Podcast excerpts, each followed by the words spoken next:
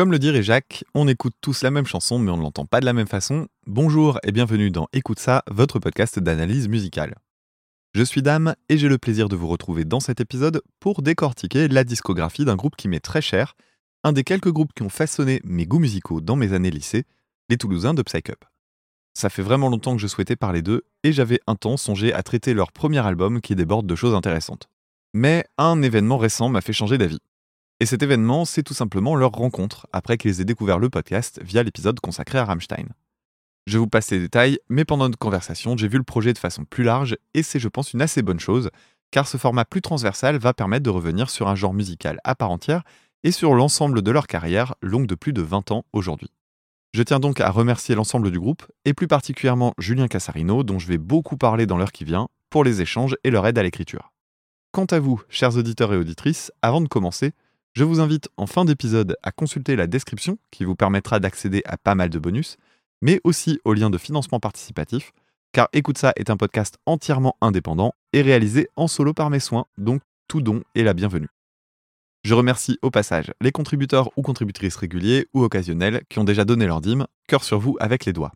Ceci étant dit, on se mouille un peu la nuque avant d'y aller, surtout si vous ne connaissez pas encore, parce que Psych Up, ça ressemble à ça.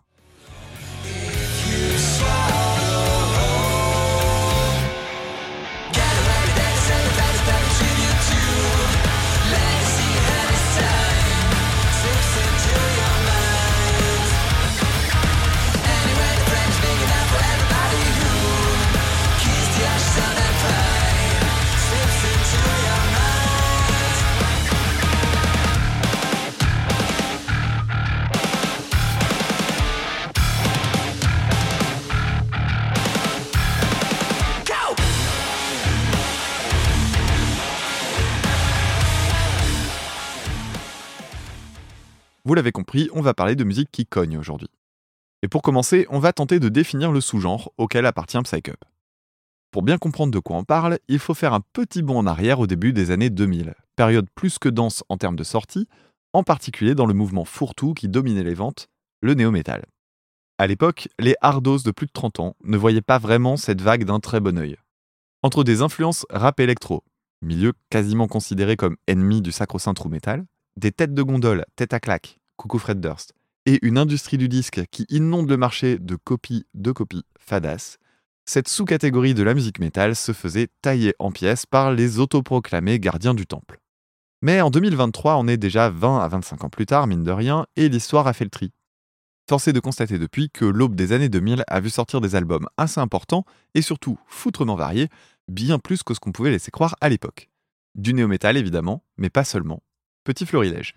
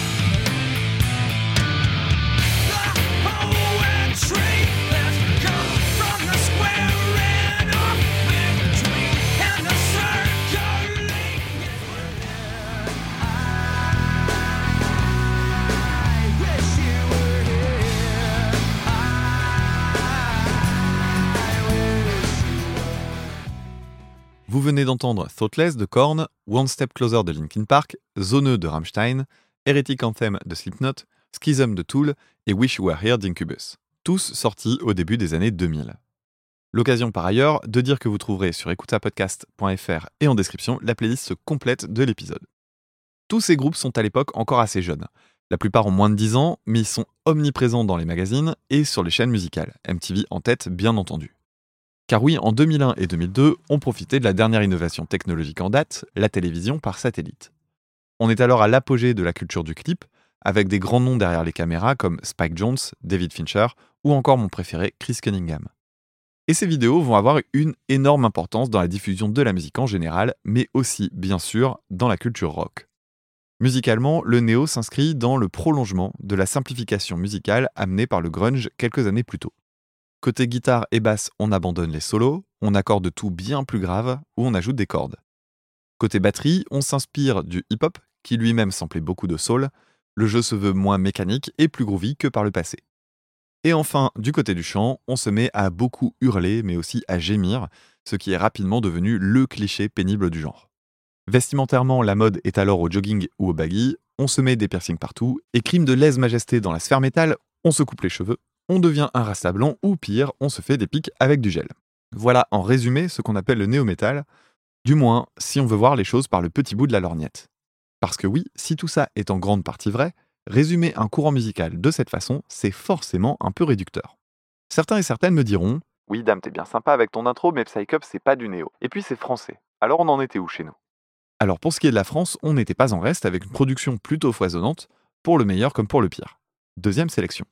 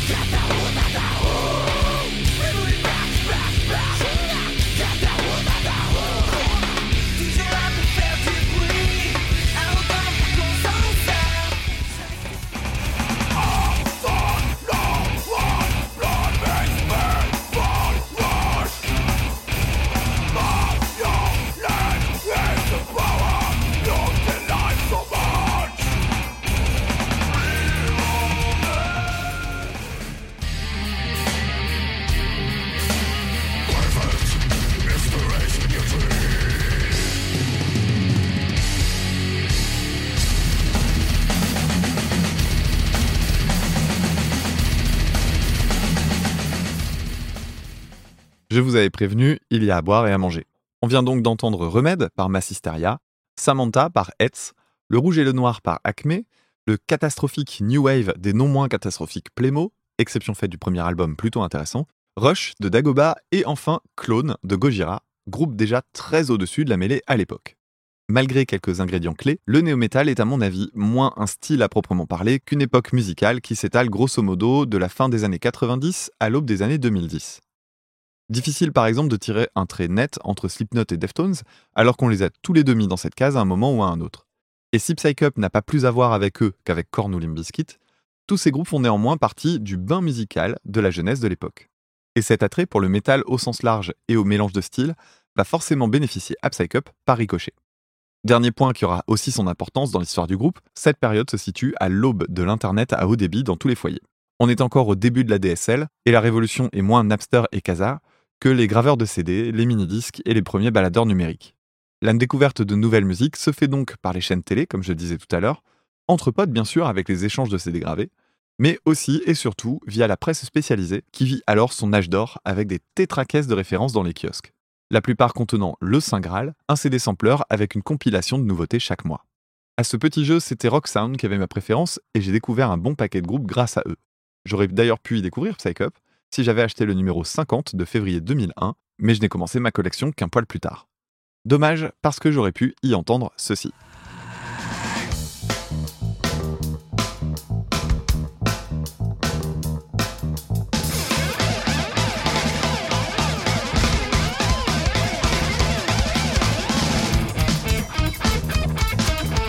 Try, teach me nothing, try, learn me, just try.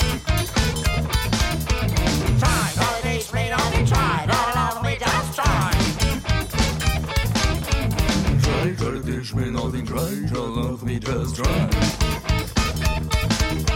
Try, try to teach me nothing, try. Try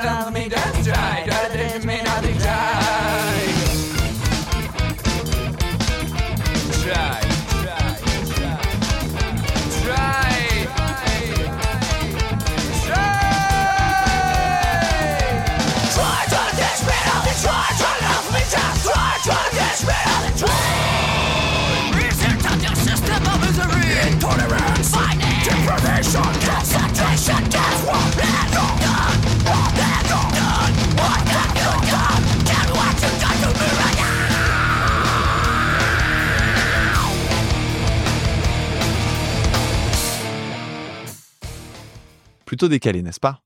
Le nom de ce morceau, c'est Teacher, et je voulais passer dans sa version album parue un peu plus tard en 2002.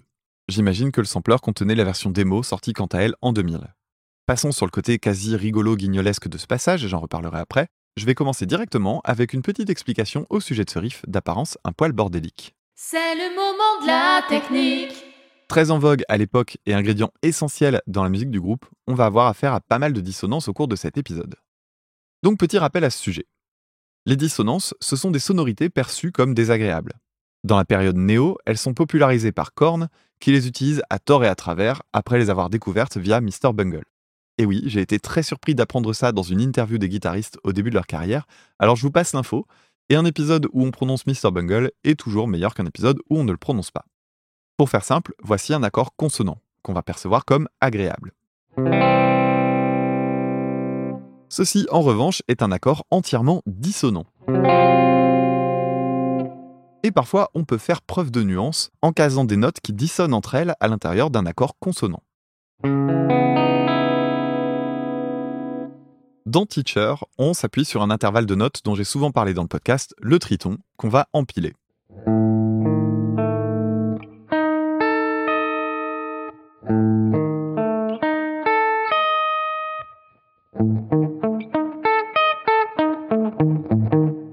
Et ça, la guitare va le jouer plus ou moins en boucle, toujours dans la même tonalité. Ce qui est intéressant, c'est la deuxième guitare, qui va dans un premier temps reprendre cette structure d'accord et la décaler progressivement en montant dans les aigus.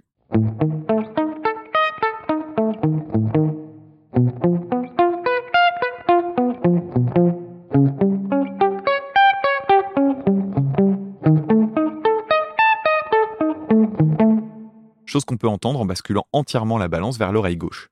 Sur le manche de la guitare, ce que vous venez d'entendre prend visuellement la forme d'un escalier qu'on descend et remonte.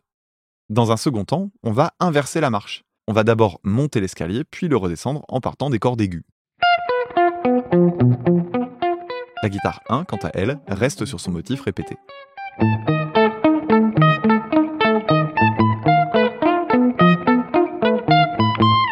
Et tout cet ensemble de notes joué par les deux guitares en même temps, eh bien ça peut sembler bordélique au premier abord. Sauf que quand on le regarde de près, c'est un type de riff qui obéit à une mécanique plutôt bien huilée qui relève presque de l'algorithme.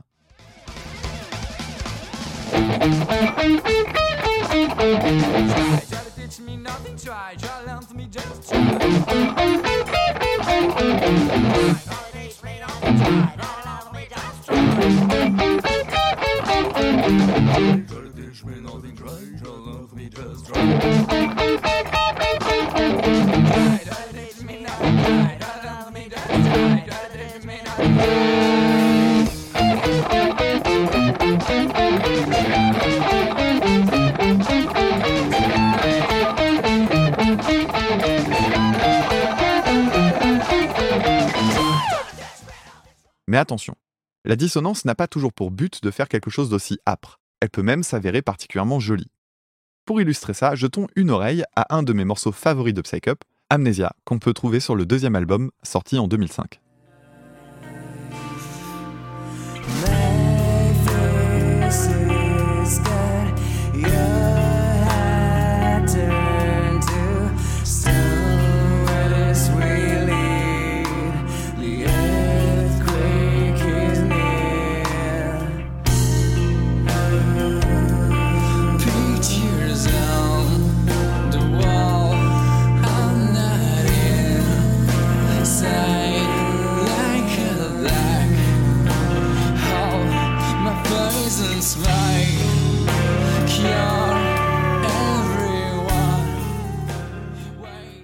Amnesia est un cas très intéressant à plusieurs niveaux.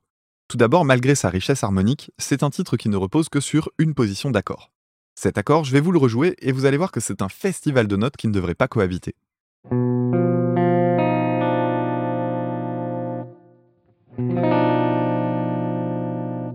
Si on le prend note par note, qu'est-ce qu'on trouve? Les deux premières jouées ensemble constituent un triton. Comme par hasard. Ensuite, on trouve un unisson, c'est-à-dire deux notes similaires jouées ici sur des cordes différentes. Il en résulte une différence de timbre, avec une corde qui sonne comme plus brillante par rapport à l'autre car elle est jouée sur une corde à vide, qui résonne davantage. À noter qu'on trouvait déjà ce petit effet très élégant dans le tout premier titre de la discographie, To Be Trey.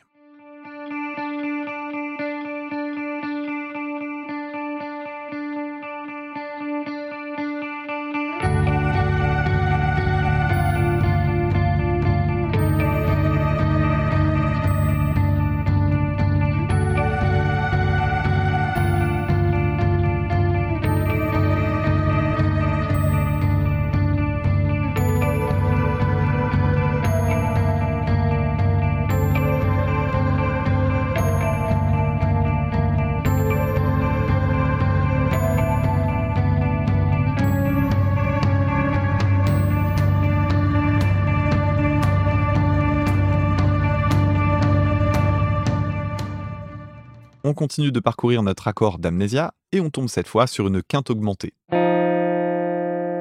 C'est pas l'intervalle le plus facile à encaisser non plus, mais arrivent les deux dernières notes. Et cette fois, c'est un écart d'un demi-ton.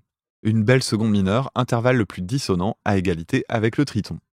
Mais si on trouve autant de dissonance au sein de l'accord, comment se fait-il que ça soit joli quand même? Eh bien tout d'abord parce que le morceau est joué en arpège et en son clair. Le fait de séparer les notes rend le tout bien plus digeste évidemment, même si elles se superposent en les laissant sonner. Ensuite, quand le morceau continue, cette forme d'accord se déplace, et ce mouvement va rebattre les cartes au niveau harmonique grâce aux cordes jouées à vide, celles de Fa et de Ré qui ne sont pas impactées par les changements de position. Leur rôle au sein de l'accord va changer et parfois adoucir l'ensemble, mais surtout elles vont apporter une sorte de stabilité au niveau de l'oreille. Autre point intéressant, ce type de riff est un parfait exemple de création due aux contraintes de l'instrument. Si on voulait transposer tout ça sur un piano, les positions de main seraient assez difficiles à assimiler et pénibles à jouer. Or, du côté de la guitare, il suffit de faire glisser la main gauche. Toutes les harmoniques complexes qu'on entend sont donc composées sans même avoir été vraiment théorisées. À noter que je sais cela de source sûre, puisque c'est le compositeur lui-même qui m'a expliqué être un autodidacte complet. En gros, sur ce genre de plan, il n'a aucune idée de ce qu'est l'accord en dessous, en dehors de la présence du triton de base, qui lui est bien volontaire.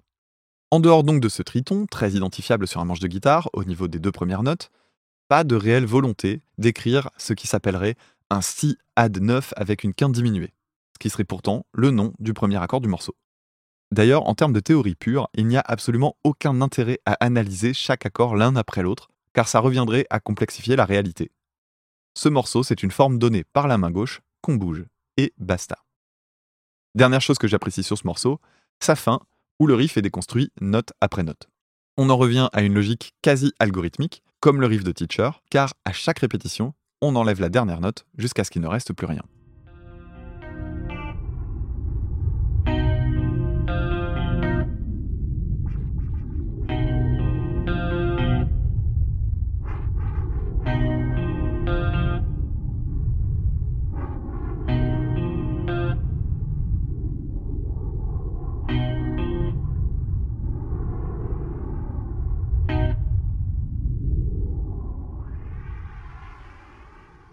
L'utilisation de dissonance est monnaie courante dans le néo-metal et c'est peut-être un des seuls points communs qu'on peut trouver entre ce genre et la musique de nos Toulousains.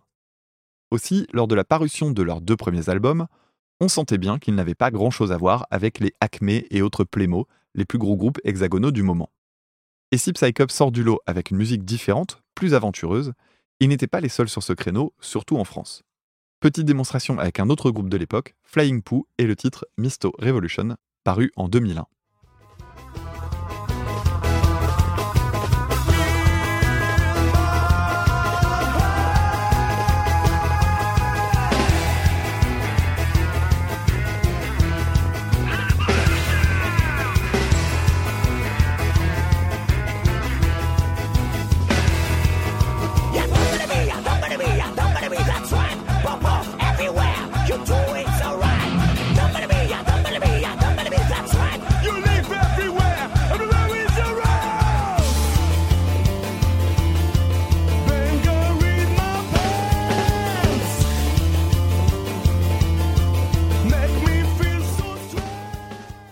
Pour la petite anecdote, ce morceau-là, je l'avais découvert via un CD sampler et je l'écoute encore très souvent aujourd'hui. D'ailleurs, je vous recommande avec beaucoup d'insistance de jeter une oreille à ce groupe, notamment via les albums Viva San Antonio, malheureusement indisponibles sur les plateformes, et Spanking Day. Fin de la parenthèse sur Flying Poo. J'ai été très fortement marqué par ce métal footrack qui tranche clairement avec ce qui sortait à l'époque. Car oui, caché sous ces gros noms écrits au Tipex sur les sacs à dos Eastpak qui parlaient au plus grand nombre, se trouvait toute une tripotée d'autres formations bien plus originales dont on parlait moins. Et on en vient au problème des étiquettes que je sous-entendais tout à l'heure. Pendant des années, je n'ai pas vu d'autre terme que celui de musique barrée pour parler de Psycup. Je dois même avouer que c'est encore un terme que j'utilise assez souvent, même s'il manque de précision. Depuis le temps, pas mal de chroniqueurs et chroniqueuses sont revenus sur la discographie du groupe et ils ont inventé des sous-genres, un peu pour faire les malins ou essayer de se montrer aussi originaux que ceux dont ils parlent. Métal barré, donc, qui a le mérite d'être presque neutre, tout comme métal expérimental, pourquoi pas, mais aussi nawak core, néocore inventif, ou encore le fameux autruche-core, nom que je trouve personnellement assez ridicule, tiré d'un de leurs titres les plus emblématiques sur lequel je reviendrai plus tard. Petit détour donc dans ce registre qui n'en est pas vraiment un. La musique barrée, c'est une musique protéiforme. Allez, bim, mon étiquette à moi, métal protéiforme. En fait, parmi les éléments qui définissent cette sous-catégorie, on a la capacité à mélanger des styles qui ne devraient jamais se rencontrer.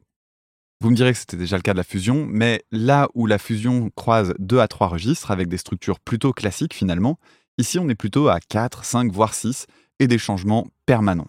Et bien sûr, tout ça au sein d'un titre pas forcément très long. Plus les croisements sont atypiques et inattendus, mieux c'est. Autre point important, si ça permet de se marrer et de montrer qu'on ne se prend pas trop au sérieux, c'est parfait. Flying Poo était déjà un plutôt bon exemple, et j'aurais pu caser le titre Ars Moriendi de Mr. Bungle qui fait office de référence en la matière, mais j'ai choisi un autre exemple avec Fuckable du groupe Carnival in Call qui a le mérite d'être lui aussi un groupe français. Car oui, on est plutôt bien servi de ce côté-là. Écoutez-moi ce joyeux bordel. Elle elle-même. Elle s'est trompée, il n'y a pas de témoin sans. Mais on ne prend pas de témoin quand on fait l'amour, je ne pense pas, hein. The chase is better than the catch.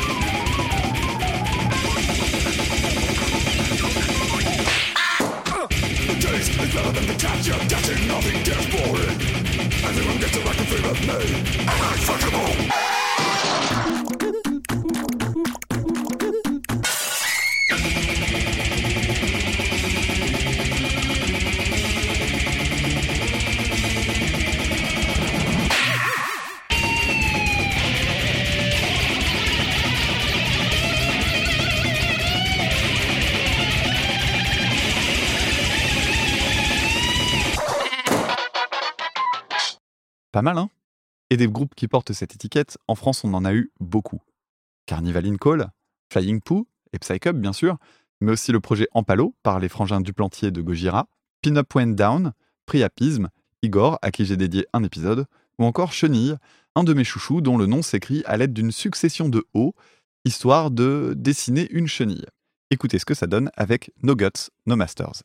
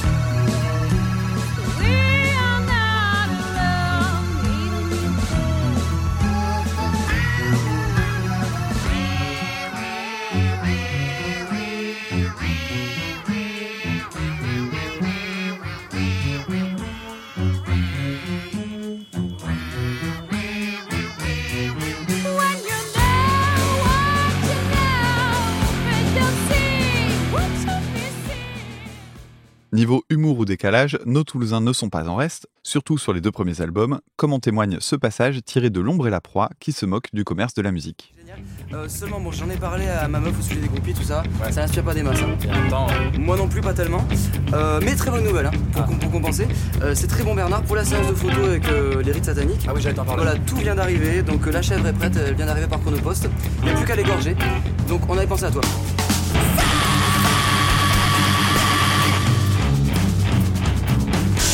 Mais euh, vous aviez pensé à moi, c'est-à-dire euh, pour égorger la chèvre Ah oui, tout à fait. Oula, mais euh, genre pour faire une messe noire, tout ça Ah oui, bien sûr, quelque chose de crédible, quoi. J'en sens pas. Ah non, pas là.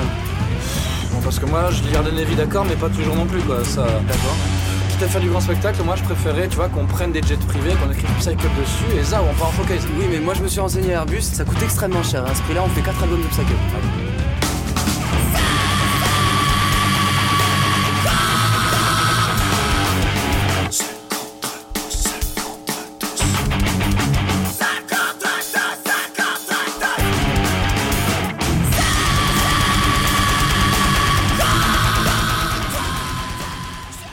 Autre moment marqué de leur début, L'autruche, un morceau hors norme de plus de 15 minutes, lui aussi assez décalé. Là où il s'inscrit complètement dans la musique barrée, c'est par sa structure. 15 minutes, c'est un format qu'on peut trouver facilement dans la musique progressive, mais ici, il n'est pas vraiment question de ça. Le titre est une succession de segments très différents les uns des autres, qui peuvent donner l'impression d'entendre des collages. On trouve aussi de l'humour assez décalé, avec des bruits de personnes malades, un couplet constitué d'expressions comme Pierre qui roule n'amasse pas mousse, ou des voix volontairement assez ridicules. Mais là où je trouve le titre brillant, c'est qu'il parvient à rester cohérent dans toute son incohérence. Mention spéciale à ce moment où la plupart des riffs qu'on a entendus depuis le début sont rejoués, collés les uns derrière les autres.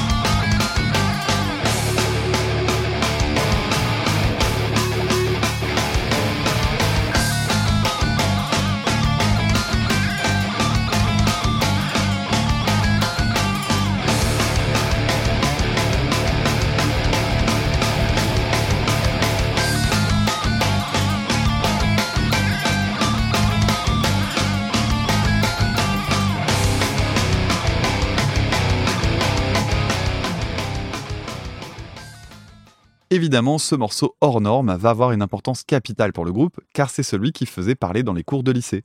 C'est notamment comme ça qu'on me l'avait vendu, quand on m'avait filé un CD gravé, alors que j'étais en première. Et la question des structures est centrale dans la musique de Psych Up.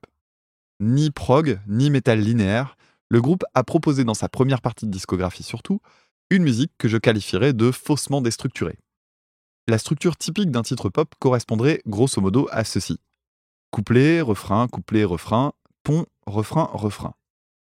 Qu'on ne se trompe pas, c'est aussi la structure de base de nombreux autres registres, même dans le rock et le métal.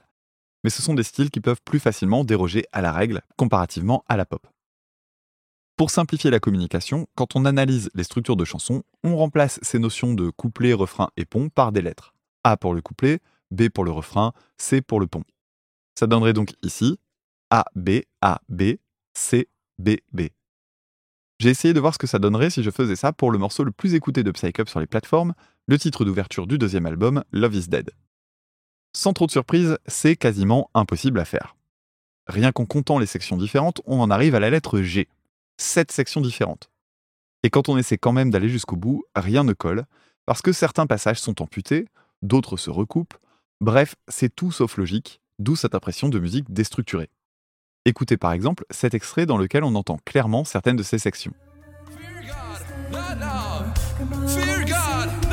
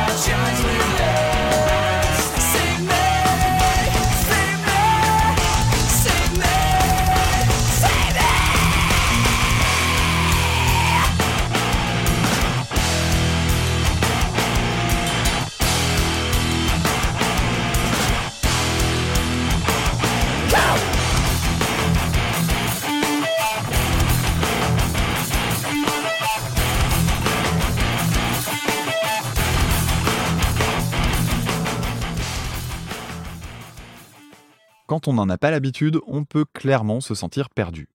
Parmi les styles les plus employés par Psycup, on trouve donc le metal, des influences assez fortes de punk hardcore, mais aussi beaucoup de jazz et de funk, sans oublier plein de choses difficilement définissables que vous entendrez au fur et à mesure des extraits. Mais pour mieux comprendre comment tout ça peut cohabiter, et donc peut-être trouver une porte d'entrée pour adhérer à ce style, on peut imaginer la plupart de ces titres comme des bandes originales de films condensées, avec des montées, des descentes, des cassures, etc. Et comme pour n'importe quel film, on peut avoir des structures traditionnelles plan-plan ou des cassages de code. Je reviendrai tout à l'heure sur l'écriture actuelle qui s'est depuis considérablement resserrée, mais pour l'instant, restons sur ce rapprochement avec le cinéma. Cette façon de composer, on la doit particulièrement à Julien Cassarino, un des deux chanteurs et guitaristes du groupe. C'est lui, l'autodidacte dont je parlais tout à l'heure, qui est derrière les riffs, les structures et une grande partie des paroles. Je reviendrai sur le line-up dans quelques minutes, mais je préfère préciser maintenant que la majorité des choses que j'ai abordées ou que je vais aborder aujourd'hui sont liées à ce monsieur. Quand on parcourt la discographie du groupe, on remarque assez vite qu'il y a de nombreuses ambiances différentes au sein des titres. Une des façons souvent employées dans la musique pour en créer consiste à utiliser des samples tirés de films ou de discours et autres prises de parole médiatiques.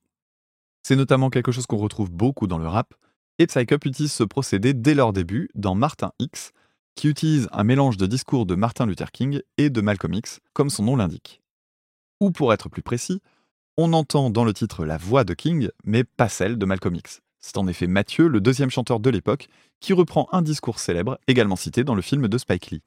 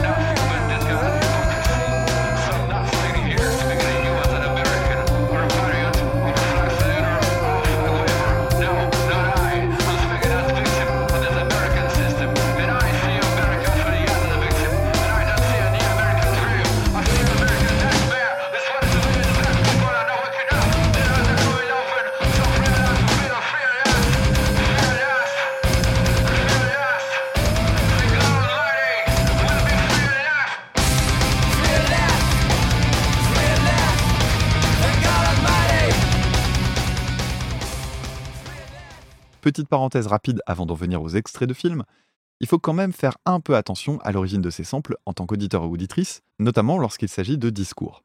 Exemple avec ce passage dans Teenager Genocide sur le deuxième album.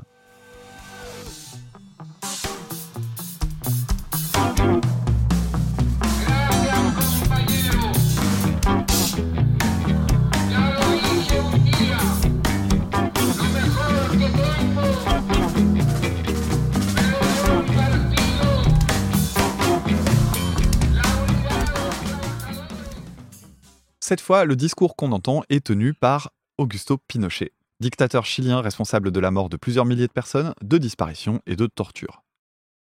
Alors oui, le passage est léger et on se fait un peu berner par les jolies sonorités de l'espagnol, mais c'est évidemment volontaire. Venons-en maintenant à cette influence du cinéma avec son illustration la plus directe, les extraits sonores. C'est encore une fois Julien qui est à la manœuvre pour la sélection, et c'est assez peu étonnant quand on sait qu'il est également critique ciné pour le magazine L'écran fantastique. Un petit exemple avec My Toy, My Satan, qu'on trouve sur l'album We Love You All. Écoutez ce passage dans lequel on entend des extraits du film Dogma de Kevin Smith. Told you he was the undead. Not the undead, the dead. I died. You know, Christ told me the secret to the resurrection once. We were at this wedding in Cana, right? And I got drunk and forgot it. Wait, wait, wait. Christ? You knew Christ. No, shit, nigga owes me 12 bucks. What's he like? God. Lonely, but funny. It's got a great sense of humor. Take sex, for example. There's nothing funnier than the ridiculous faces you people make mid coitus. Sex is a joke in heaven. The way I understand it, it's mostly a joke down here, too.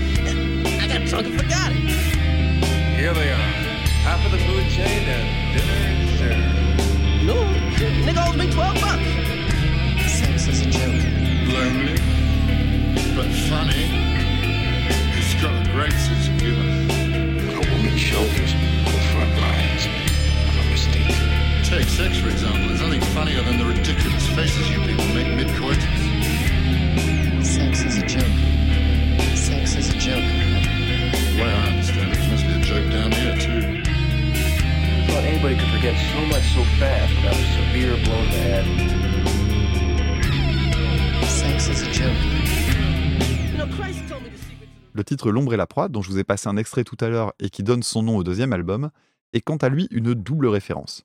Il s'agit à la fois d'un film de 1996 avec Val Kilmer et Michael Douglas, mais aussi d'une fable de La Fontaine. Et c'est l'occasion de vous inviter à rester après le générique final pour quelques bonus, notamment la fable en question. Dans les citations directes, mais qui ne sont pas du sample, on trouve également la phrase I'm not economically viable sur l'album We Love You All. Une phrase tirée d'une scène de Chute libre, le film de Joel Schumacher, avec de nouveau Michael Douglas.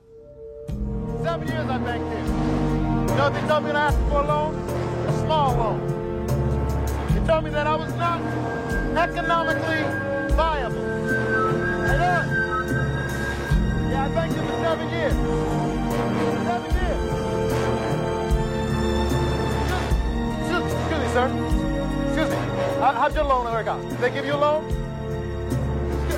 He must be economically viable. There's a man with a smile on his face. He looks like a happy customer. That's what an economically viable person looks like. Ah, economically viable. I'm not economically viable, viable.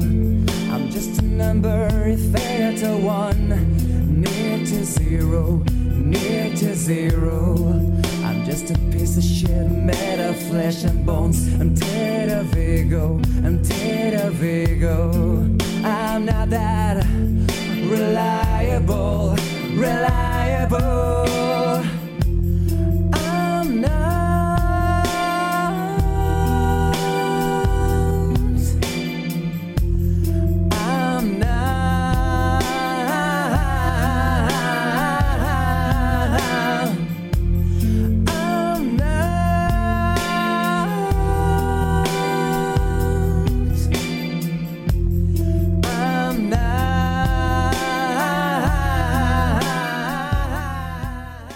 Mais si les samples ou les citations directes sont à considérer un peu comme des easter eggs, les références au cinéma sont aussi d'ordre plus musical. Le riff principal de Shampoo the Planet, par exemple, est censé être inspiré d'un passage de la bande originale de Rabbi Jacob, composé par Vladimir Kosma, un des compositeurs préférés de Julien. Alors, j'avoue que malgré mes écoutes, je n'ai pas trouvé la référence exacte. Mais apparemment, c'est normal parce qu'il s'agirait d'une évocation très lointaine. Je m'en remets donc à vous, si vous l'avez, faites-moi signe.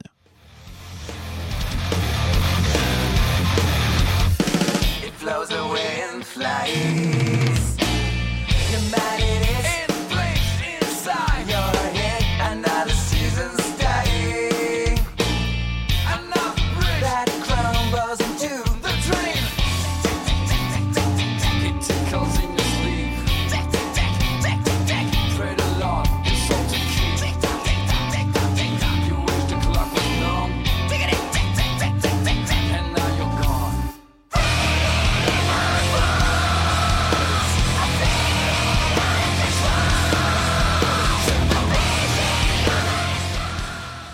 Quand j'ai appris qu'il y avait une référence à Vladimir Kosma dans la musique de Psycup, j'ai plutôt eu en tête un autre titre qui emploie lui aussi des ingrédients de la musique klezmer dans son intro et son riff principal. C'est parti pour l'excellent Sun is the Limit, paru sur leur dernier album en date, Hello Karma.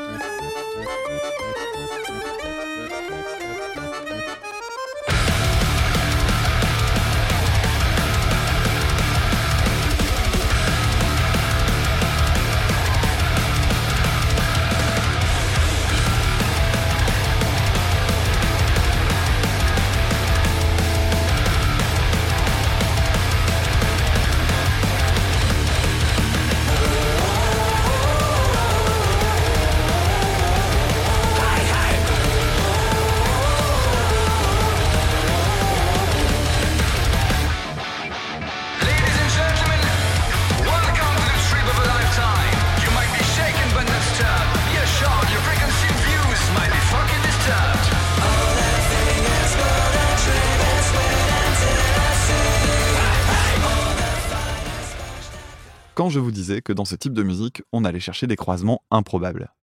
Moins dans la citation, mais plus proche du travail d'ambiance, on peut aussi penser à Cooler Than God, sorti en 2017, dans lequel on trouve une trompette jouée avec une sourdine dans le break, ce qui rappelle immédiatement les films noirs des années 50.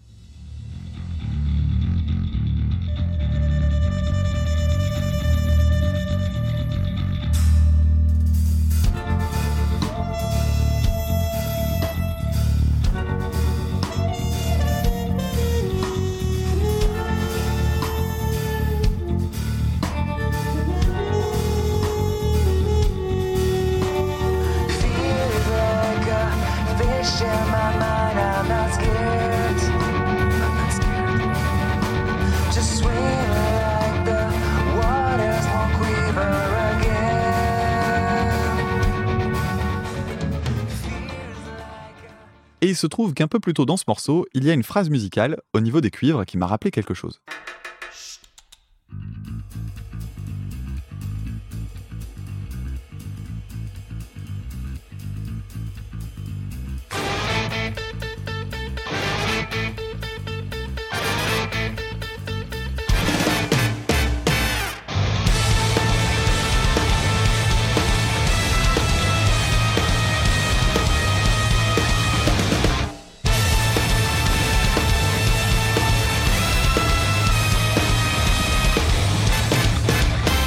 Cette suite de trois notes est en fait quelque chose qui relève aujourd'hui du cliché.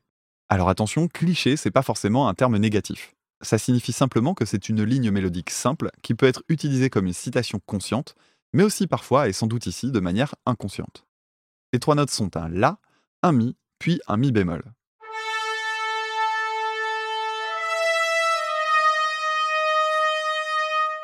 Ce qui permet de créer une tension typique dans le métal, le fameux triton que j'évoquais en début d'épisode.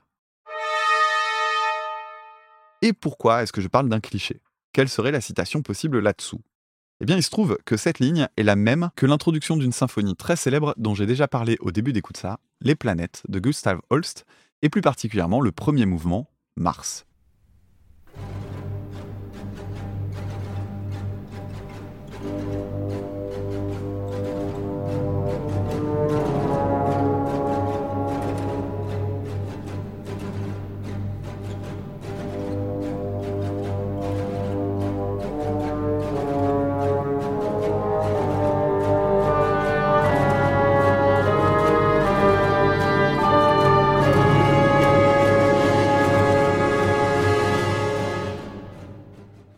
Et drôle de hasard, il se trouve que cette symphonie est connue pour être la source d'inspiration de John Williams pour Star Wars, en particulier pour la fameuse Marche impériale.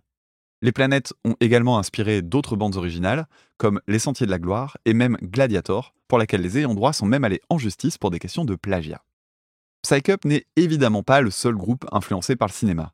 Toutefois, cet intérêt a pour avantage de diversifier leur son, qui a bien plus à offrir qu'un métal bourrin en ligne droite. J'évoquais les passages jazz ou funk qu'on trouve éparpillés dans leur discographie. Une fois encore, cette diversité de styles, on la doit à Julien qui explique régulièrement en interview écouter assez peu de métal. Son groupe préféré? Earth, Wind and Fire.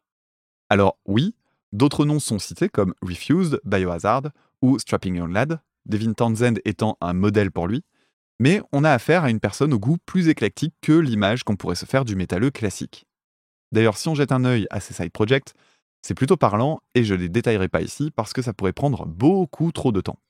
En revanche, j'ai mis quelques extraits en playlist pour les plus curieux et curieuses d'entre vous. Mais Psycup, ce n'est pas que Julien, et il est entouré de personnes aux horizons musicaux assez variés également. Je ne vais pas faire la liste de tous ces projets, ça serait trop long, mais je vais en évoquer un par membre, histoire d'abord de leur rendre hommage, mais aussi pour avoir une idée de cette diversité.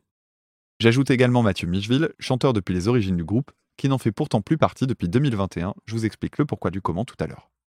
Commençons par Pink City Orchestra, dans lequel on retrouve Julien Cassarino. Vous verrez, une fois de plus, le cinéma n'est pas loin.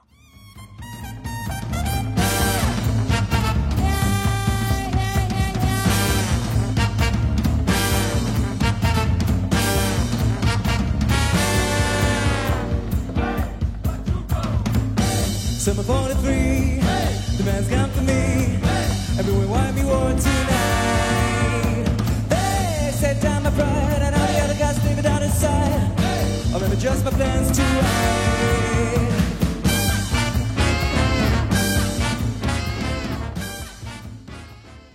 dans un autre registre, Mathieu Micheville a notamment officié dans le groupe Scrimo My Own Private Alaska. Si je ne suis pas du tout fan du style, on peut en tout cas noter qu'il s'agit de quelque chose d'assez différent de psychop, bien plus porté sur l'émotion que sur la brutalité.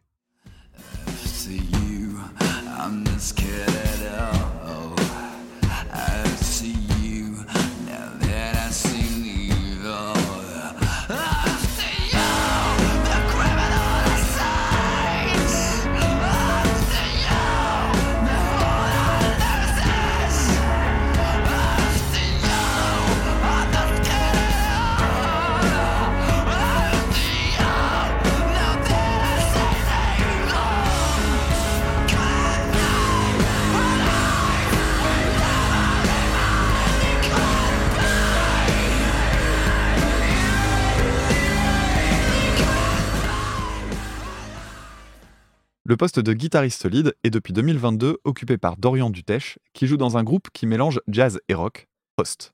Je vous en passe tout de suite un extrait avec Dew Horse.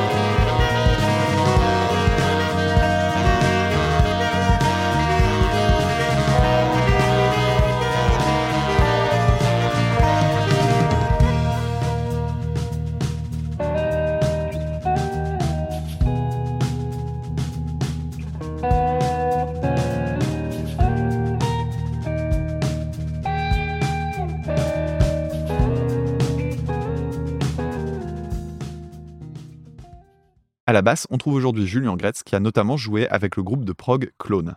Mais pendant l'écriture de cet épisode, j'ai eu le plaisir de découvrir un autre de ses projets que j'ai adoré et qui s'appelle Dwale. Si vous appréciez Every Time I Die, vous devriez adorer.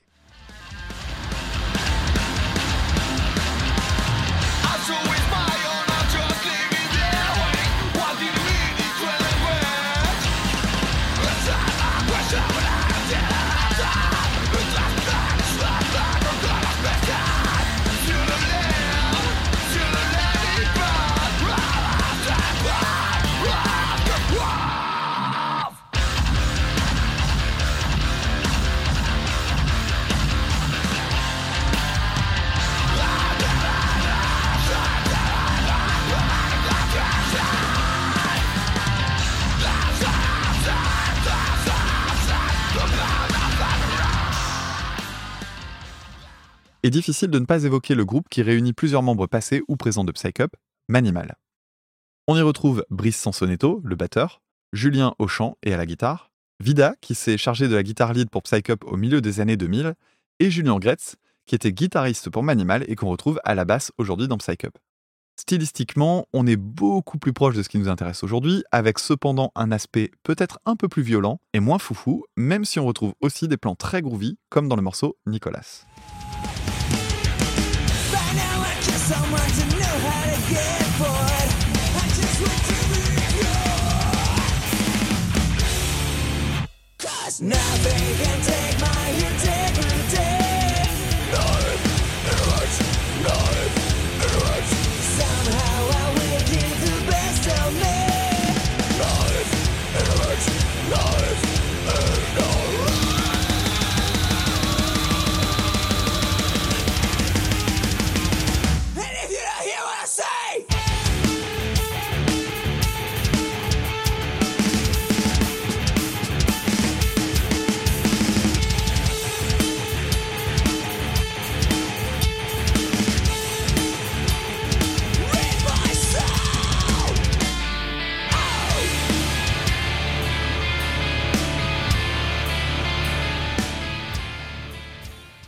Ces projets annexes, même si le line-up était différent à l'époque, vont avoir leur importance en 2009.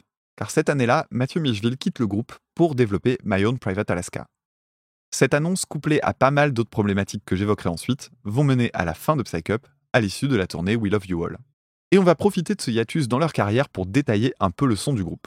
Étant guitariste moi-même, je vais me concentrer essentiellement sur cet aspect, même si je reviendrai aussi un peu sur le chant après. Une première chose à noter, l'accordage. On est en ré standard, soit un ton de moins que l'accordage habituel. Dans le registre du métal, surtout au début des années 2000, c'est monnaie courante de jouer dans des registres assez graves. Le néo-metal a installé dans le temps les accordages très bas avec le recours aux guitares à 7 cordes chez Korn ou Cold Chamber. Pour autant, la plupart des groupes va préférer rester sur de la 6 cordes classique descendue de quelques tons, souvent pour simplifier le jeu à l'aide d'accordages en drop qui permettent de jouer des accords de puissance à l'aide d'un seul doigt. C'est le cas par exemple chez System of a Down, Deftones, mais il y en a beaucoup d'autres. En soi, pas de souci, mais dans le métal au sens large, il y a des habitudes de jeu qui peuvent rendre tout ça un peu trop répétitif. Le tic de composition de base, c'est de composer les morceaux avec la note la plus grave permise par l'accordage en bourdon. C'est pour ça qu'on trouve des centaines de groupes qui restent comme figés dans deux ou trois tonalités pendant une immense partie de leur carrière. Si vous êtes guitariste, vous connaissez cet effet corde à vide à coup sûr. Morceau choisi.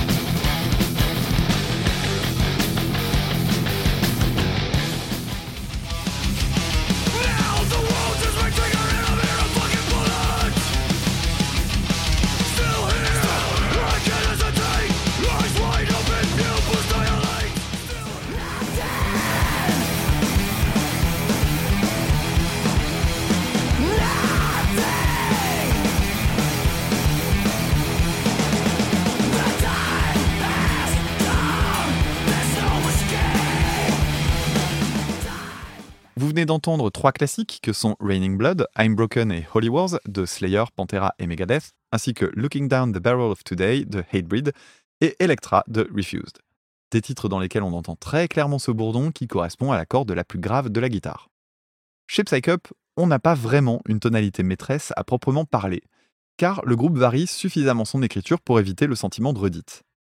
Qui plus est, les changements rapides de structure peuvent aussi apporter plusieurs changements de tonalité au sein d'un même morceau. C'est aussi une différence assez notable entre Psycup et Manimal, qui se montrent moins variés sur ce plan-là. Mais en dehors de cet aspect très théorique, il y a selon moi un ingrédient qui forge le son de Psycup à la guitare, l'ajout d'une quinte dans les accords de puissance. C'est le moment de la technique. J'avais déjà abordé une partie de ce que je vais expliquer ici dans l'épisode 45 d'Écoute ça, qui était dédié à la théorie musicale, mais ça commence à dater, alors reprenons. Dans le métal, on a tendance à simplifier les accords pour privilégier la puissance. Par exemple, un accord de Do majeur contient en principe trois notes. Le Do, la tonique, qui va donner son nom à l'accord, une tierce, on compte trois notes plus loin, Do, Ré, Mi, ça sera donc le Mi, et une quinte, cinq notes plus loin que la tonique Do, Do, Ré, Mi, Fa, Sol, donc Sol. Un Do majeur, c'est donc trois notes, Do, Mi, Sol.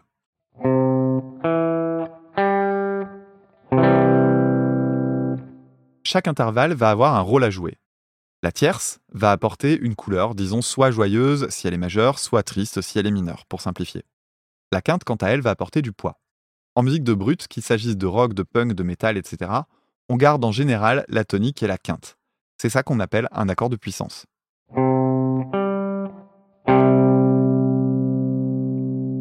En musique de brut, qu'il s'agisse de rock, de punk, de métal, etc., on garde en général la tonique et la quinte.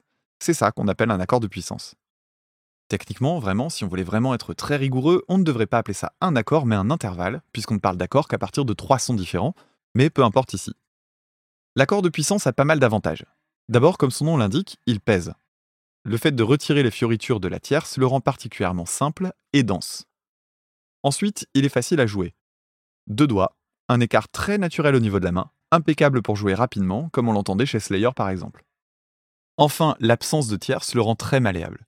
Il passe dans n'importe quelle tonalité, ce qui permet de composer très facilement autour. Julien Cassarino a une très forte tendance à doubler la quinte dans son accord. Dans l'exemple du Do, on va jouer un deuxième sol pour alourdir le son. Sauf que ce nouveau sol va être joué dans les graves, comme ceci. On a un accord qui a comme forme quinte, tonique, quinte. Tout ça c'est bien beau sur le papier, mais qu'est-ce que ça apporte? Eh bien ça va permettre d'une certaine manière de tromper notre oreille. En principe, mon accord le plus grave sur le manche avec leur accordage devrait être le Ré. Sur mon manche, je ne peux pas aller plus loin. Sauf que, écoutez ça.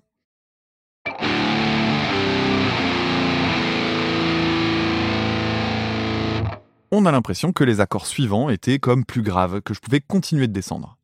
Le fait de doubler la quinte et la jouer dans les graves, on appelle ça un renversement d'accord. C'est-à-dire qu'on joue les mêmes notes, mais dans un ordre différent. On sent que le son est différent, il sonne moins plein, mais pourtant on reconnaît un accord de puissance derrière. Pour comprendre ça, imaginons maintenant qu'on ait une guitare à 7 cordes. Avec elle, j'aurais pu poursuivre ma descente grâce à ma corde de plus dans les graves.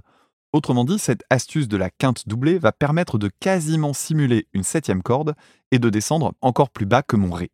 De plus, je ne sais pas si vous l'avez perçu, mais la puissance que l'on perd forcément en partie est remplacée par un grain plus prononcé et l'accord est moins lisse.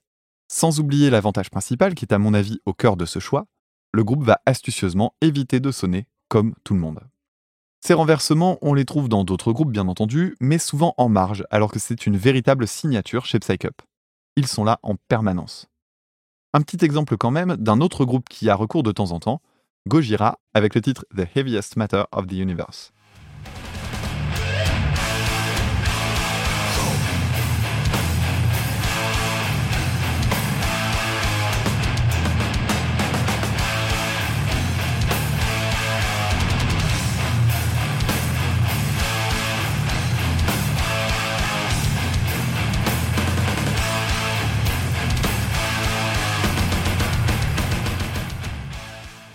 Mais si le groupe s'est fait remarquer, ce n'est pas uniquement pour son aspect protéiforme ou barré, c'est aussi pour son utilisation assez particulière du chant, qui repose sur un duel entre une voix grave et une voix plus aiguë, voire suraiguë par moment. Psycup n'est bien évidemment pas le seul groupe à avoir deux chanteurs, mais leur complémentarité est assez remarquable.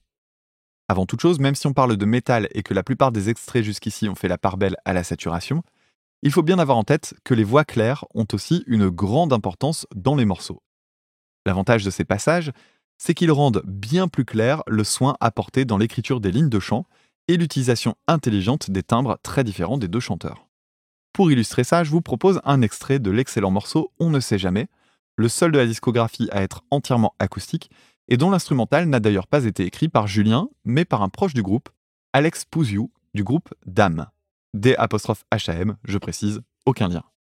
Vous allez entendre trois voix ici, celle de Julien dans les médiums avec un timbre très métallique, mais aussi en voix de tête, et plus bas, la voix de Mathieu. Mes blessures me rassurent, je suis humain, pas de la littérature, mais la raison se lasse. Dans ton doute, je m'abstiens, nos êtres savoirs s'inscrivent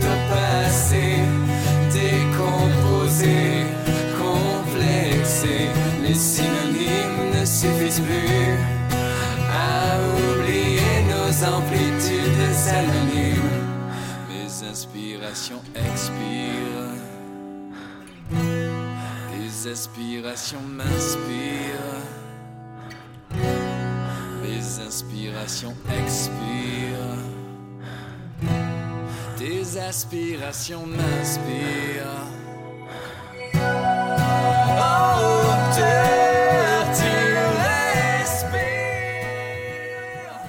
Et la suite est assez symbolique de ce fonctionnement en binôme avec ce passage où l'un finit les phrases de l'autre. Un moment à part dans leur discographie avec un morceau qu'ils avaient hésité à conserver, mais qui est selon moi un de leurs meilleurs.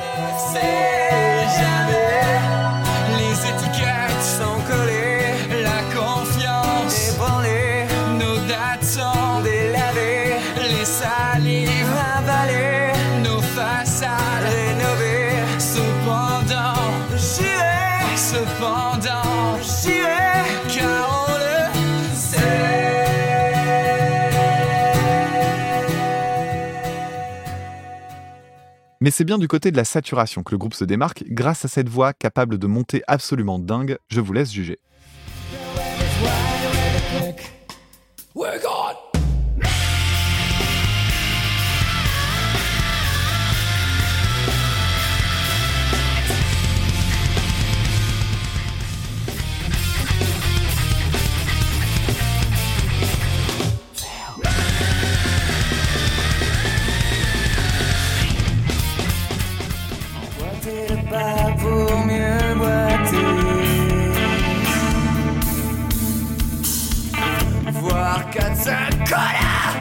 confetti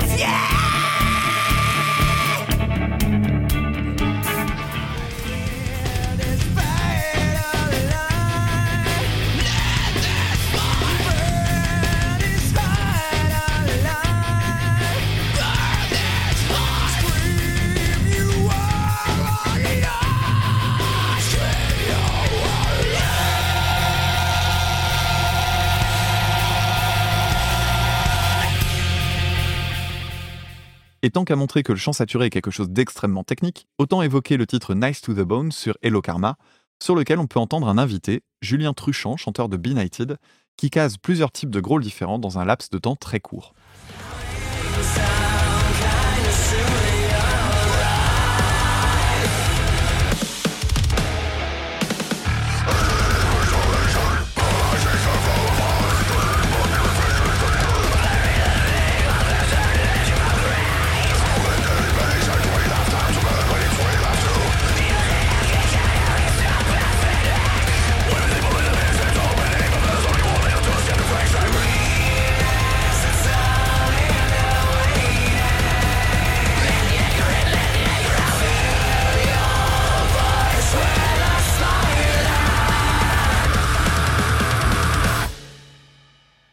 Pas trop de surprise si je vous dis qu'à côté de Psycup et de ses nombreux autres projets musicaux, Julien est professeur de chant. Pourtant, comme pour la guitare, il est autodidacte. À ceci près que, côté chant, il a bénéficié de conseils de sa sœur Elodie, chanteuse lyrique qu'on a pu entendre sur le titre Libido dans le premier album.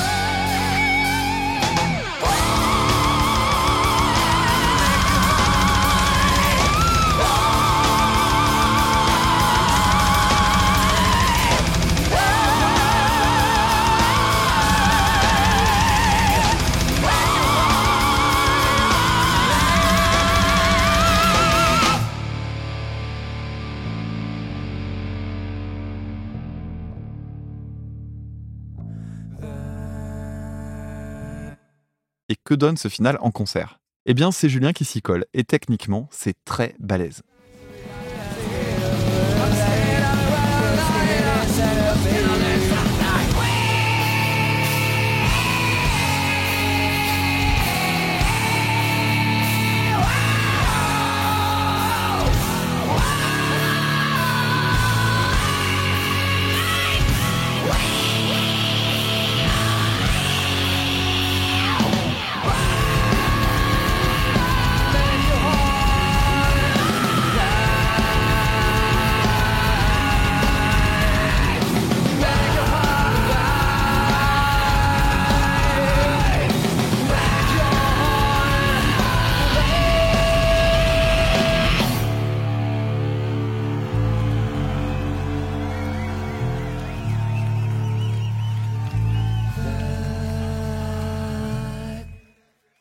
Pour arriver à ce genre de résultat, il faut du boulot et de la préparation. Voici ce que donnent les vocalises avant les concerts qu'on peut voir dans le documentaire En vivre est un problème. Vous parlez fort, hein, de. Ouais, ça va.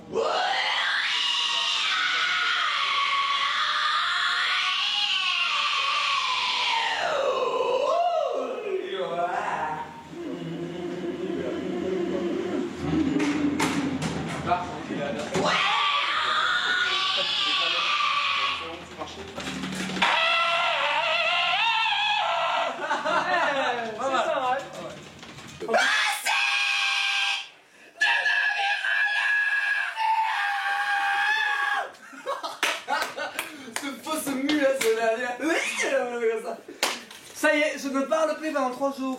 Quand on y pense, on gueule dans la tronche des gens tous les jours. C'est quoi comme métier? Je crie dans la tronche des gens tous les jours. Ce documentaire, vous le trouverez sur YouTube. Mais au départ, il était disponible en bonus dans le troisième album, We Love You All, celui qui aurait pu être le dernier du groupe. Je vous en recommande chaudement le visionnage, parce qu'il est très révélateur de la difficulté qu'ont les artistes à vivre de leur travail. Je précise par exemple qu'en plus de Psycup, tous les membres actuels sont également professeurs de leurs instruments respectifs. Avant d'aborder ce point, je voudrais revenir sur l'évolution de leur discographie.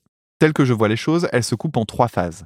Les deux premiers albums qui, bien que différents sur pas mal de points, montrent une certaine continuité, We Love You All, qui est un album à part, voire même un peu incompris, et les deux derniers, qui resserrent l'écriture dont je vous parle tout à l'heure. Pour le moment, restons un peu sur We Love You All, qui est clairement l'album le plus difficile d'accès du groupe. Les thématiques abordées dans les paroles sont sombres, et les compositions particulièrement difficiles à suivre, en particulier Rétroaction, qui est vu par le groupe comme leur titre le plus complexe en termes d'écriture et d'interprétation, et qui n'a été joué qu'une seule fois en live.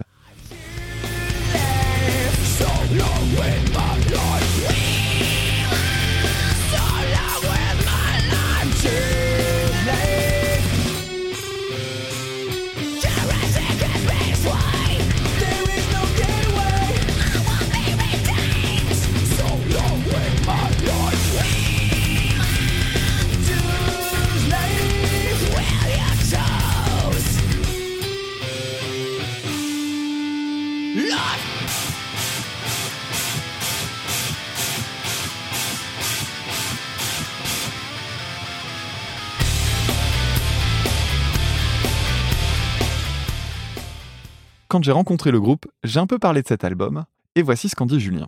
On était dans une période compliquée à plein de niveaux, et euh, humainement, enfin il y a plein de trucs très complexes, et je pense que du coup c'est sorti beaucoup plus dark et beaucoup moins fun. Et si, il y a, il y a des trucs fun sur, euh, sur Color Me, ou comme ça, hein, Color Me Blood Red, il y a le passage de jazz complètement cool qui va vite là. Mais c'est vrai que l'album dans l'ensemble est plutôt dark quoi. Comme The Waves et compagnie, il y a des morceaux vraiment, euh, même euh, My Toy, tout ça, c'est vrai qu'il est cet album. Moi j'ai écouté une fois bourré, vraiment très bourré, j'ai rien compris. Mais rien du tout. Et je ne, et ça m'agressait même. Ah, mais c'est horrible, qu'est-ce que c'est que ce truc? Je ne comprenais rien du tout. Et vu que je me souviens plus des trucs, euh, vraiment, je m'en souviens pas des riffs, de plein de trucs, enfin, les morceaux qu'on n'a pas trop joués et tout, je les redécouvre un peu vierges, tu vois. Je me dis, mais qu'est-ce que c'est? Et je comprends les gens qui l'ont écouté, ça, tu vois, euh, qui ont dit, mais c'est quoi ce truc? Autant vous dire que, pour démarrer, je vous le conseille pas vraiment, même si personnellement je le trouve fascinant. En revanche, physiquement, le CD est magnifique. Il est plutôt hors norme en termes de packaging pour un groupe aussi peu connu du grand public.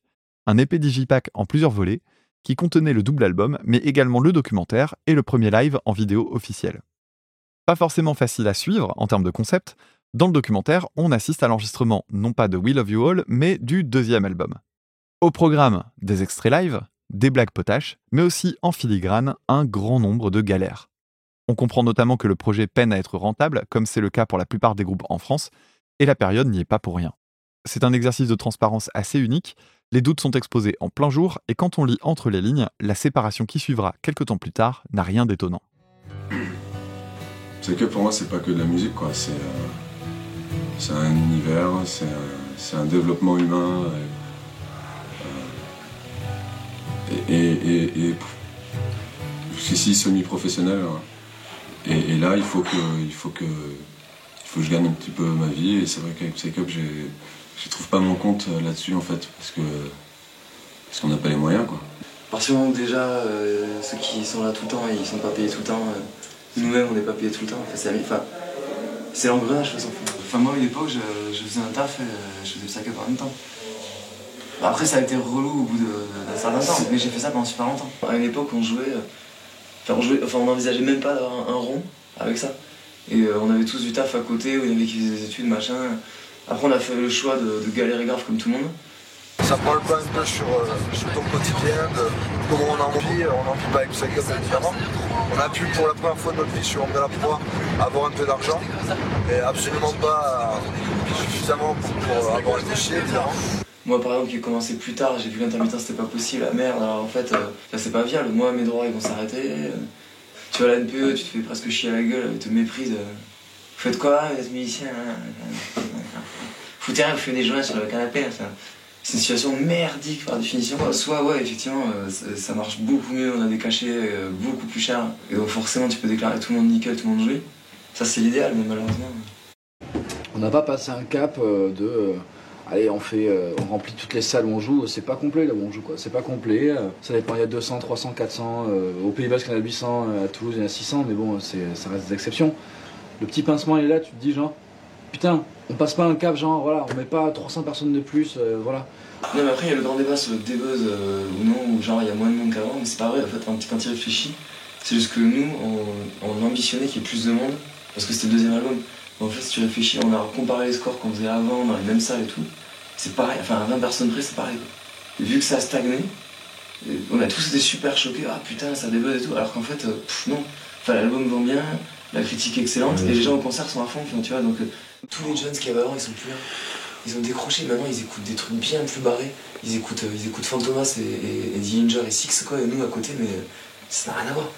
Nous, il y a des riffs de vieux trash, ils sont Le temps de la réflexion, c'est sûr qu'il est peut-être un peu vieilli de ce côté-là, mais après, l'ombre et la proie, excusez-moi. L'ombre et la proie, c'est pas du tout assez barré pour ces gens. Enfin, c'est pas barré dans le sens où ils l'entendent.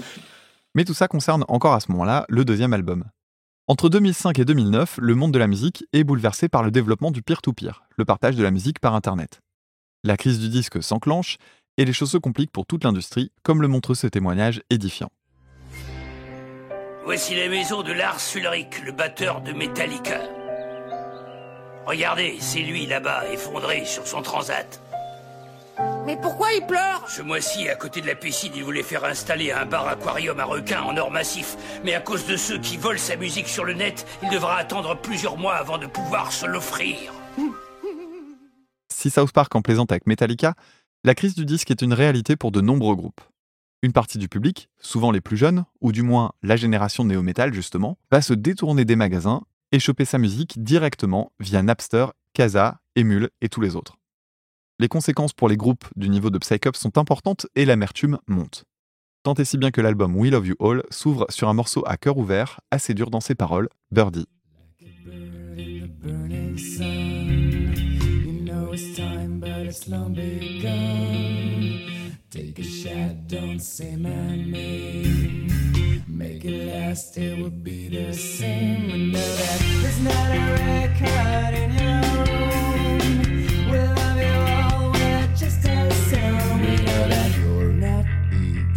It's our times.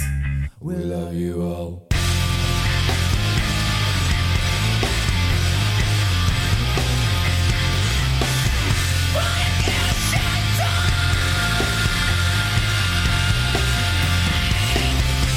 I don't know if I'd cry.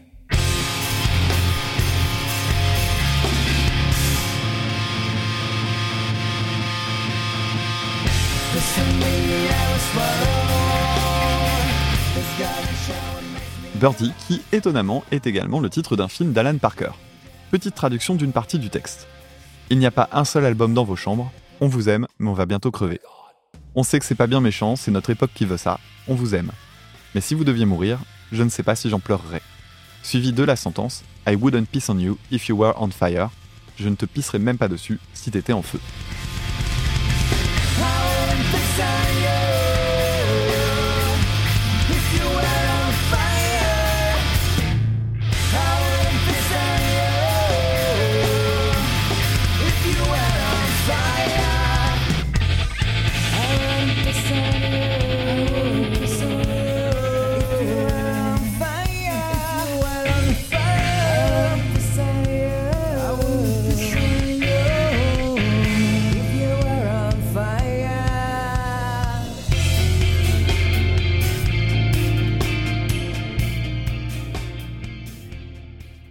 À noter que Carnival in Call, dont je vous parlais au début de l'épisode, avait fait un titre très proche thématiquement intitulé Right Click Save As, que je vous ai mis dans la playlist en commentaire. Des phrases lourdes de sens, particulièrement violentes donc, et surtout totalement désabusées, qu'on trouve également dans le diptyque En vivre libre ou mourir, qui fait référence à la vie d'artiste et au statut d'intermittent. Un morceau à part dans la carrière de Psych Up, à la forme ouvertement rap, avec en guest deux membres d'un groupe assez confidentiel, Codebreaker, et d'une durée de 10 minutes, mais coupé en deux parties de façon complètement arbitraire. Ta gueule, je la fais, ta gueule, tu sais, tu la verras.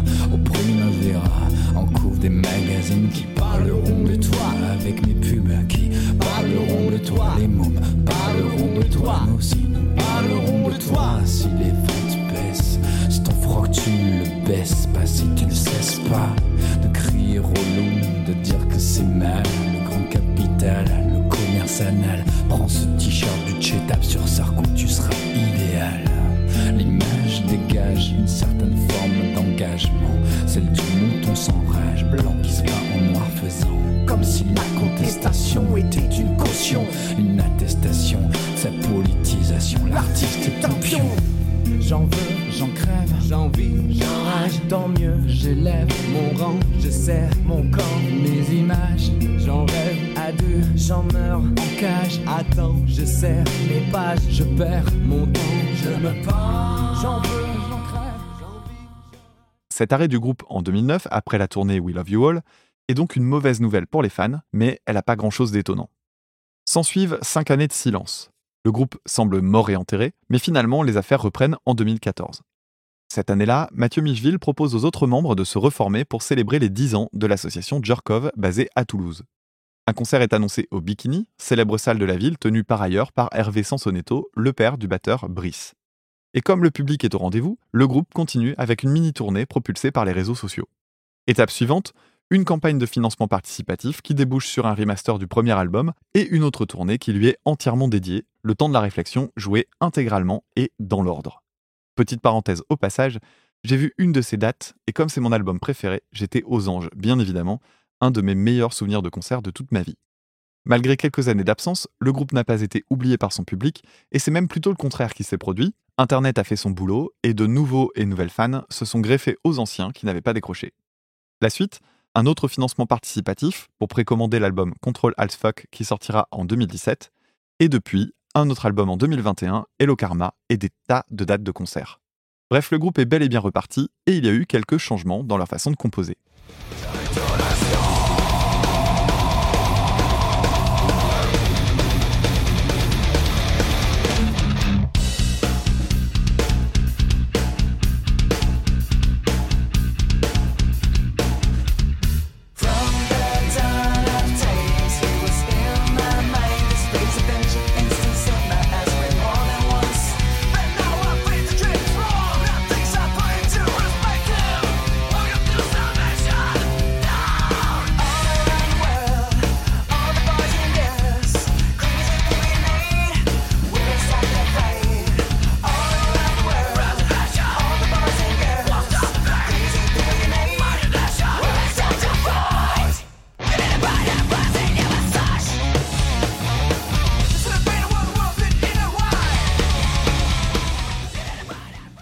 Venez d'entendre le titre Violent Brazilian Massage qui ouvre le quatrième album Control Alt Fuck. Et si vous n'avez pas entendu de différence stylistique flagrante, c'est normal. D'abord parce que je vous ai déjà passé des extraits de cette période, mais aussi parce qu'il s'agit de ce qu'on pourrait appeler un changement dans la continuité, qui va être difficile d'illustrer par des extraits courts. Eh bien oui, parce que la principale différence dans cette nouvelle phase de leur discographie, c'est la simplification, entre très gros guillemets, de leur composition. Alors oui, ça part toujours dans tous les sens en apparence, mais la longueur des titres a été revue à la baisse et ça change pas mal de choses. Pour avoir une idée précise de tout ça, j'ai sorti la calculatrice. Sur le premier album, la durée moyenne des titres était de 6 minutes 38. Sur L'ombre et la proie, on passait à 6 minutes 42 alors qu'on n'avait pas l'autruche pour faire monter la moyenne.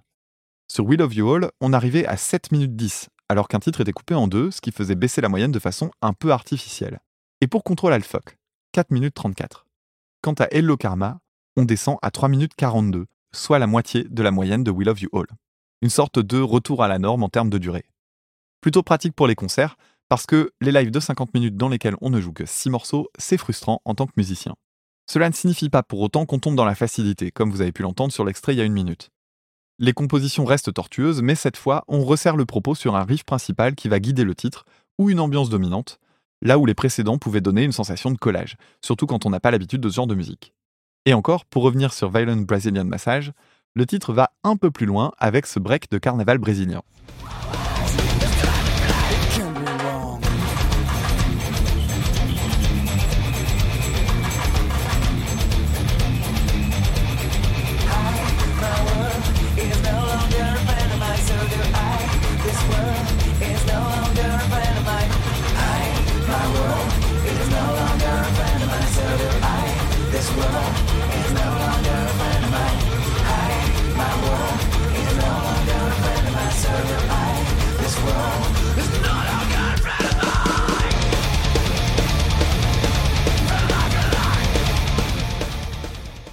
Pour autant, ce genre d'incartade me semble sonner moins petit malin que par le passé. Le fait que les morceaux soient moins longs retire l'effet collage, ou du moins l'estompe suffisamment pour attirer un public plus large. Les titres qui peuvent donner le sourire paraissent moins absurdes et moins jusqu'au boutiste que ceux dont je parlais au début de l'épisode, et ce n'est pas une mauvaise chose en soi. D'ailleurs, sur cette question de l'humour et du second degré, il peut maintenant y avoir une barrière de la langue, puisque les deux albums parus récemment sont entièrement en anglais, alors qu'ils étaient un des rares groupes dans ce registre à chanter régulièrement en français. Autre élément frappant dans ce retour, une grosse augmentation du niveau de technique pure. Les morceaux sont souvent plus rapides que ce qu'on trouvait à leur début, et croyez-moi, en tant que guitariste, il faut bien plus de niveau pour jouer les morceaux. Il n'y a qu'à écouter le titre Lucifer is Sleeping pour s'en convaincre.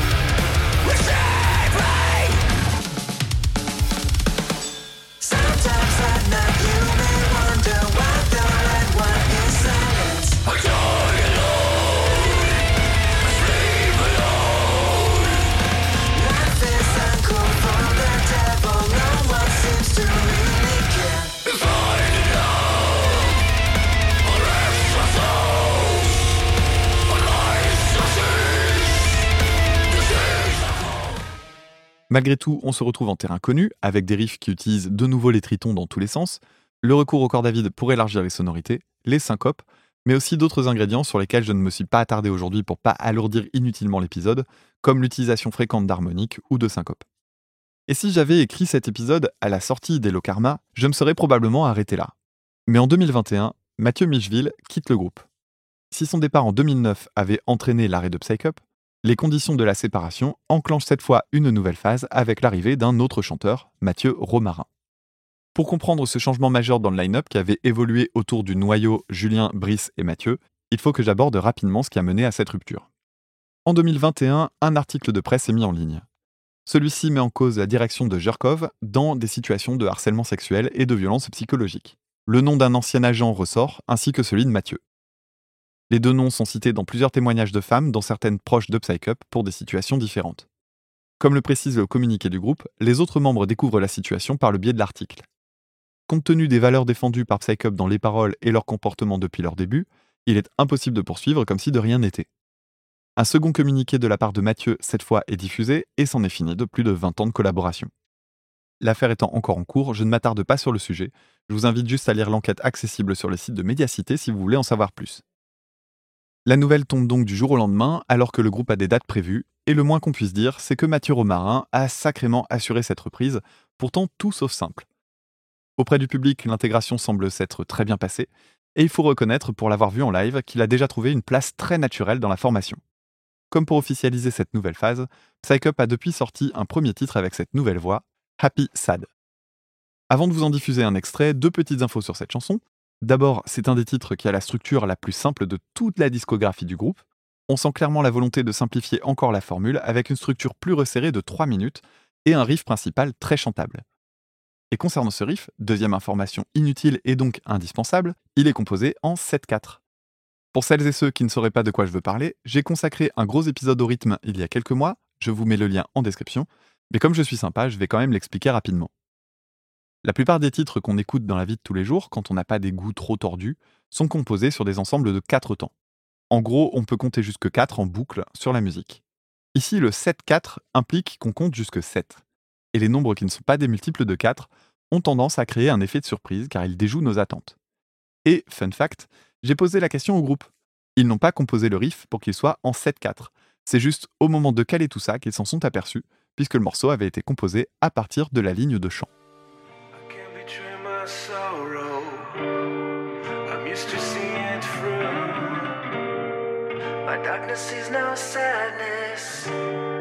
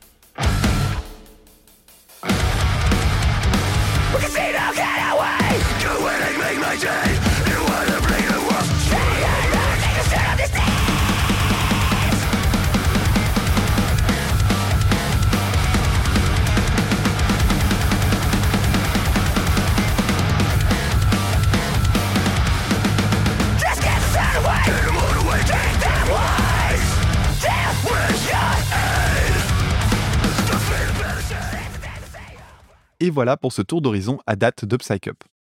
Il y aurait sans doute des tas d'autres choses à dire, notamment au sujet des paroles, mais autant vous laisser le plaisir de découvrir tout ça par vous-même. Si vous ne connaissiez pas le groupe, j'espère vous avoir donné envie de parcourir leur discographie, et si vous êtes déjà passé par là, j'espère vous avoir intéressé et appris des trucs. Je tiens absolument de nouveau à remercier le groupe pour leur invitation à discuter avec eux. Mon mois de 17 ans ne s'en est toujours pas remis. Merci à chacun d'entre eux pour les réponses à mes questions, pour les partitions, pour leur gentillesse et leur patience. J'espère avoir su rendre hommage à votre travail. Quant à vous, chers auditeurs et auditrices, que vous découvriez Écoute ça aujourd'hui ou que vous soyez des fidèles des fidèles, merci de m'avoir écouté. Je vous ai gardé deux petits bonus après le générique, donc restez jusqu'au bout. À ce propos, un immense merci à Fanny pour la fable et merci également à Julien pour l'anecdote. Si vous voulez creuser davantage le sujet, jetez un œil à la description de l'épisode qui vous redirigera vers le site internet où j'ai mis la playlist, les vidéos et quelques informations complémentaires. Maintenant, c'est à vous de m'aider et c'est très important. Si vous avez aimé l'émission, je vous remercie par avance de m'aider à la diffuser. Partagez-la autant que vous pouvez, même si vous découvrez l'épisode bien après sa sortie. Le podcast est un format encore mal connu et le travail a été considérable. Donc, je compte sur vous pour le rendre visible, parce que ça, je ne peux vraiment pas le faire tout seul. Vous pouvez aussi mettre des commentaires et des étoiles sur Apple Podcast et Podcast Addict. Ça vous prendra que quelques minutes et c'est techniquement le seul moyen pour moi de voir que l'émission a touché son but. Dernier point, Écoute ça est une émission entièrement indépendante. Il n'y a pas d'équipe, juste moi à la recherche, l'écriture, l'enregistrement, le montage, etc. Alors si vous vous sentez généreux et que vous souhaitez m'aider à poursuivre ma passion, sachez qu'Écoute ça est sur Tipeee où vous pouvez faire un don unique ou régulier. Merci par ailleurs à toutes les personnes qui y ont déjà contribué. Je pense avoir tout dit, je vous laisse avec le générique et une petite anecdote inédite de Julien. C'était Dame pour Écoute ça. À très bientôt. Salut